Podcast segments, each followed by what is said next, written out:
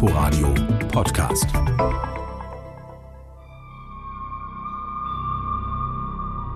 Vor fast genau sieben Jahren saß ich in einem Schweizer Flughafenhotel mit einem angehenden somalischen Warlord zum Interview zusammen, Abdi Nur Darman. Er selbst sah sich damals als legitimer Präsident von Somalia und er wollte diesen Anspruch durchsetzen mit einer Privatarmee aus Deutschland. Und die wollte die Firma Asgard stellen, eine Militär- und Sicherheitsfirma aus Nordrhein-Westfalen.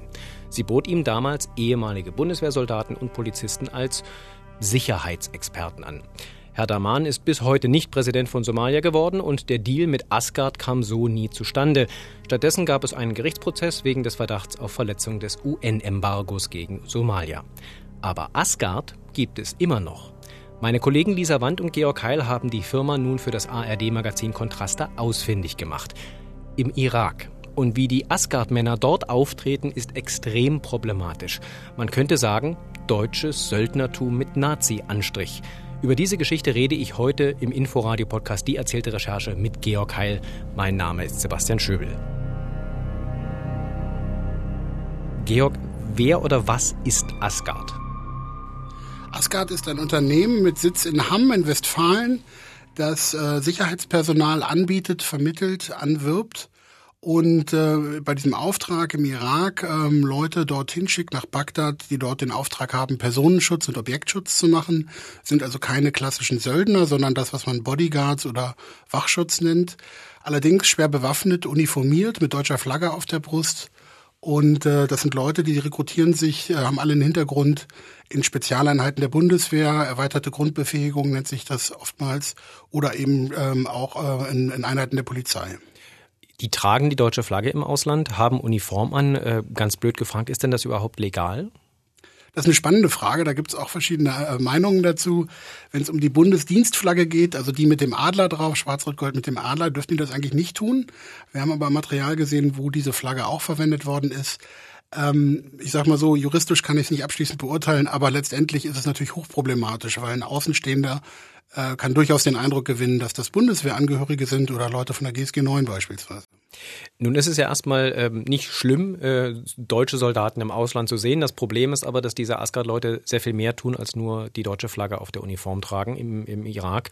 Äh, was genau ist euch da in die Hände gefallen an Material? Was, was habt ihr gesehen? Wir haben eine ganz umfangreiche Sammlung an Material bekommen von Informanten. Das sind verschiedene Quellen, die sich an uns und den Spiegel, mit dem wir zusammengearbeitet haben bei dieser Geschichte, äh, gewandt haben. Und die haben uns unter anderem Videoaufnahmen geschickt, ein Handyvideo aus dem Inneren der Asgard-Zentrale in Bagdad aus dem Jahr 2017. Und da hängt man, äh, hing dann beispielsweise an der Wand eine Reichskriegsflagge. Man sieht in Frakturschrift Operationszentrale, Latrine. Die Beschriftung wirkt doch sehr ähm, wie aus einer anderen Zeit.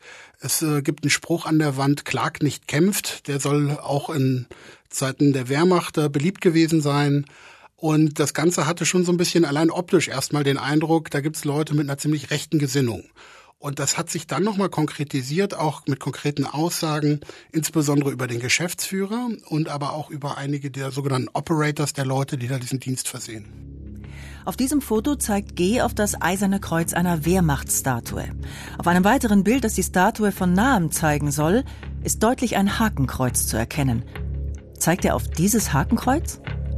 Wie muss man sich den Geist in dieser Mannschaft, in dieser Truppe vorstellen? Also äh, ist das so platt, wie das auf den Videos und auf den Bildern, die ihr habt, rüberkommt, dass das im Prinzip Leute sind, die sich selbst für so eine Art äh, Nachfolge der SS oder der Wehrmacht betrachten? Was auffällt, ist, dass ähm, insbesondere der Geschäftsführer Dirk G., ähm, sehr ehemaliger Fallschirmjäger der Bundeswehr, sehr stark anknüpft an die Tradition der Fallschirmjäger der Wehrmacht.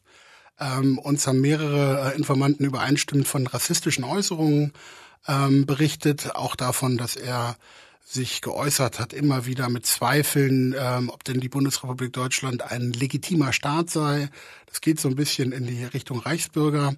Er selbst bestreitet das. Ähm, dann gab es auch Äußerungen von ihm, die uns auch eidesstattlich versichert wurden durch einen Informanten, ähm, wo er gesagt haben soll, was er auch wiederum bestreitet, dass am Tag des Umsturzes beispielsweise die Bundestagsabgeordnete Martina Renner von den Linken ähm, ja erschossen werden soll. Ähm, äh, Genickschuss ähm, und ohne große Verhandlung.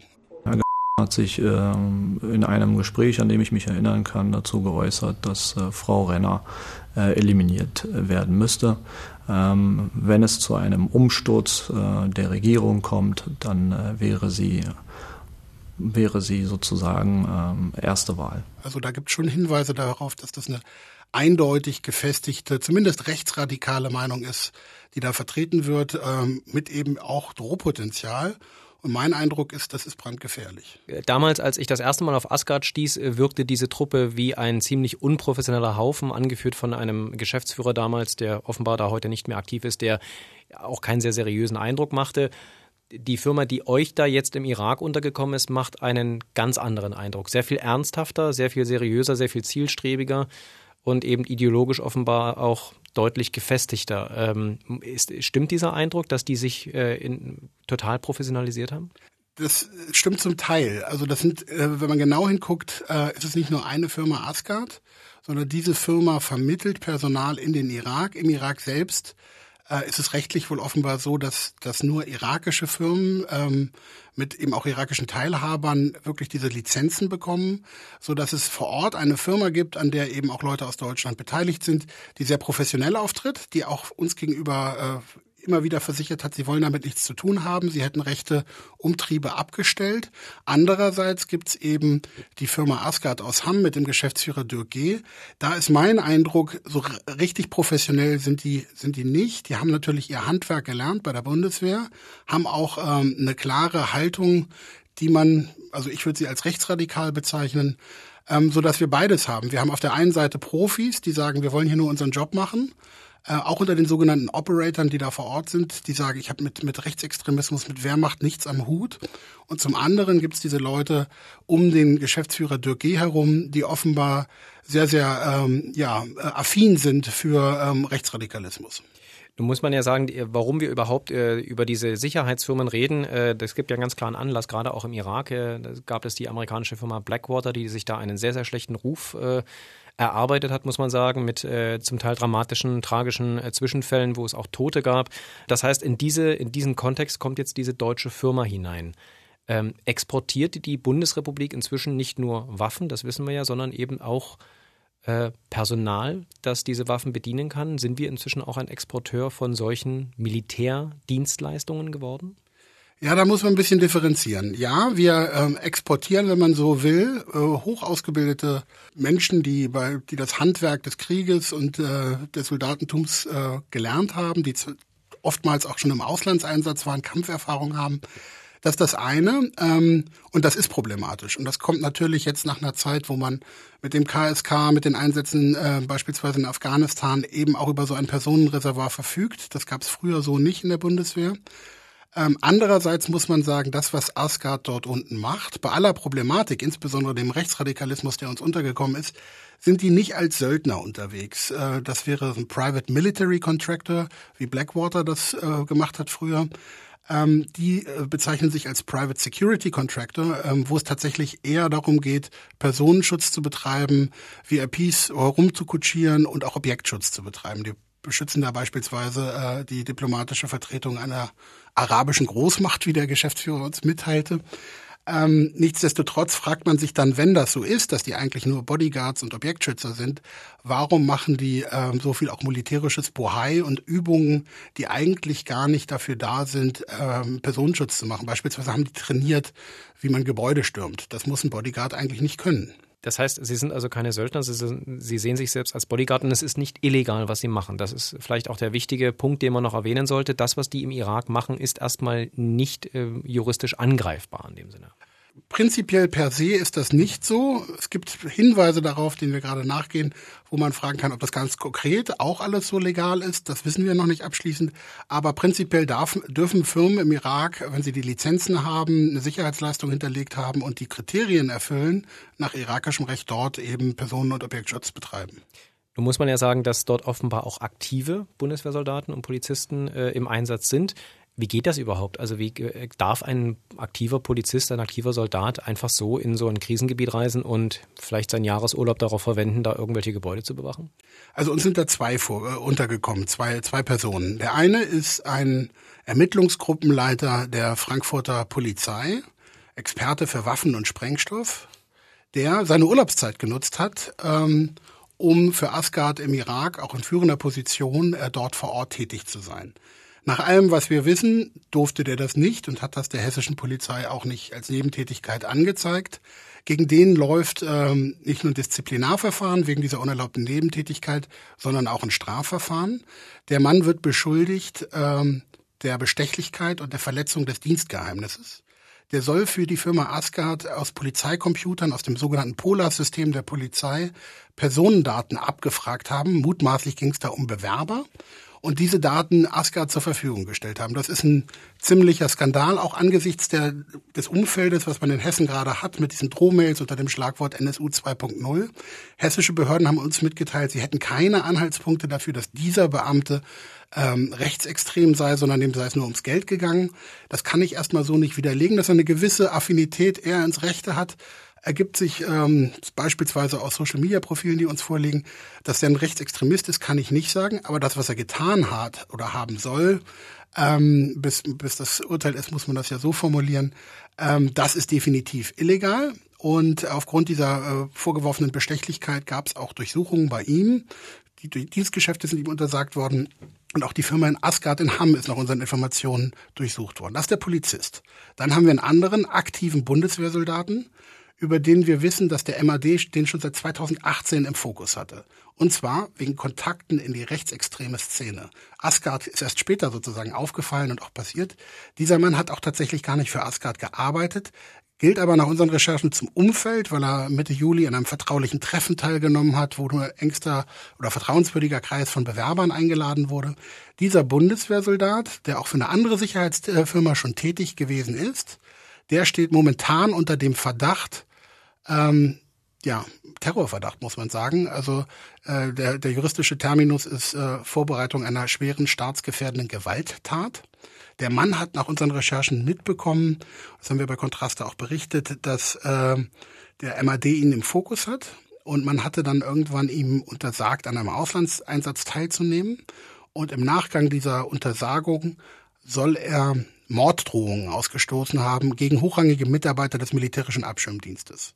Der ist dann ähm, jetzt vor kurzem von der Polizei aufgesucht worden, Spezialeinsatzkommando, 70 Beamte haben ihn durchsucht und äh, waren da sehr vorsichtig, weil der ne, neben seiner Tätigkeit für die Bundeswehr und neben seiner Tätigkeit für ein Sicherheitsunternehmen und der Bewerbung bei Asgard äh, eben auch Kampfsportler ist, äh, schon mal Kickbox-Weltmeister war und als entsprechend gewaltbereit gilt.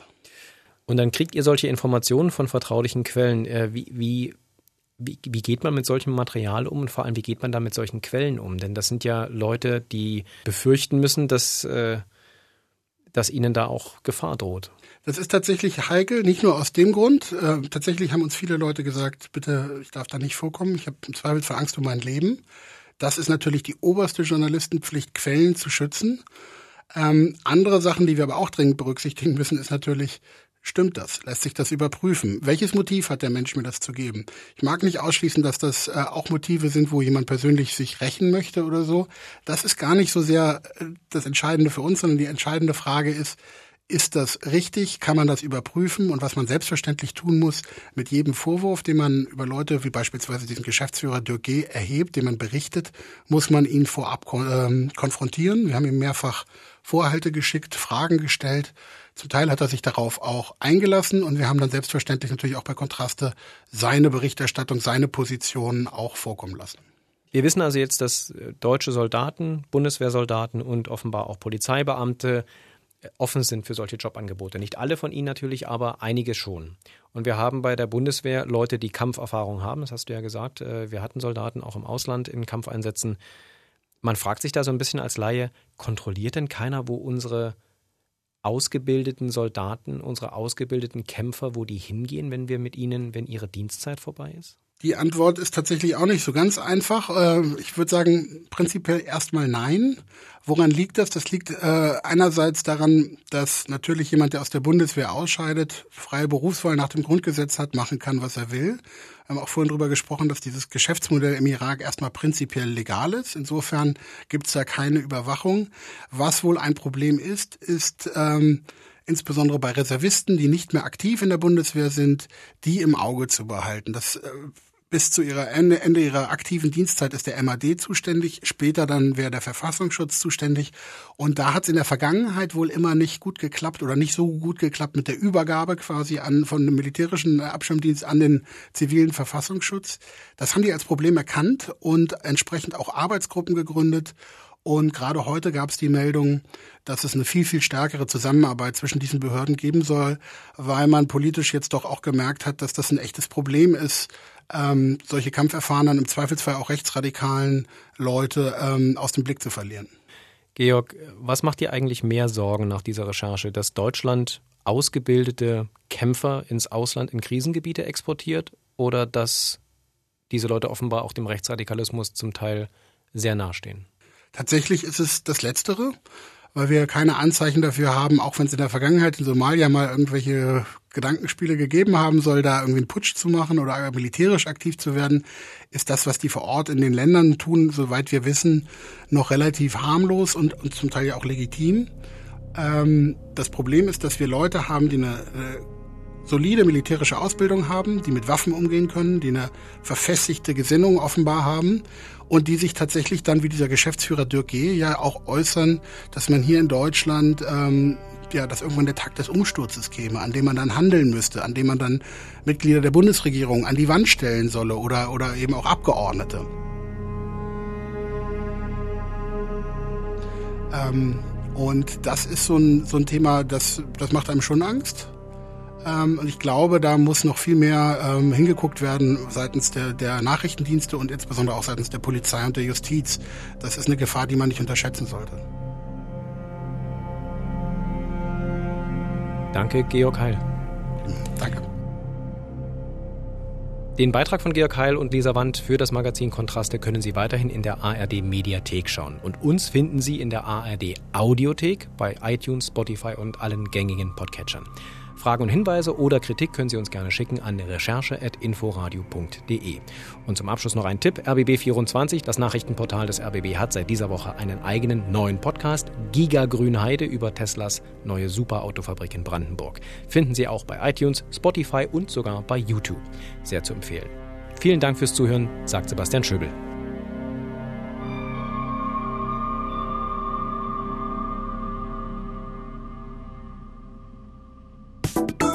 Inforadio Podcast.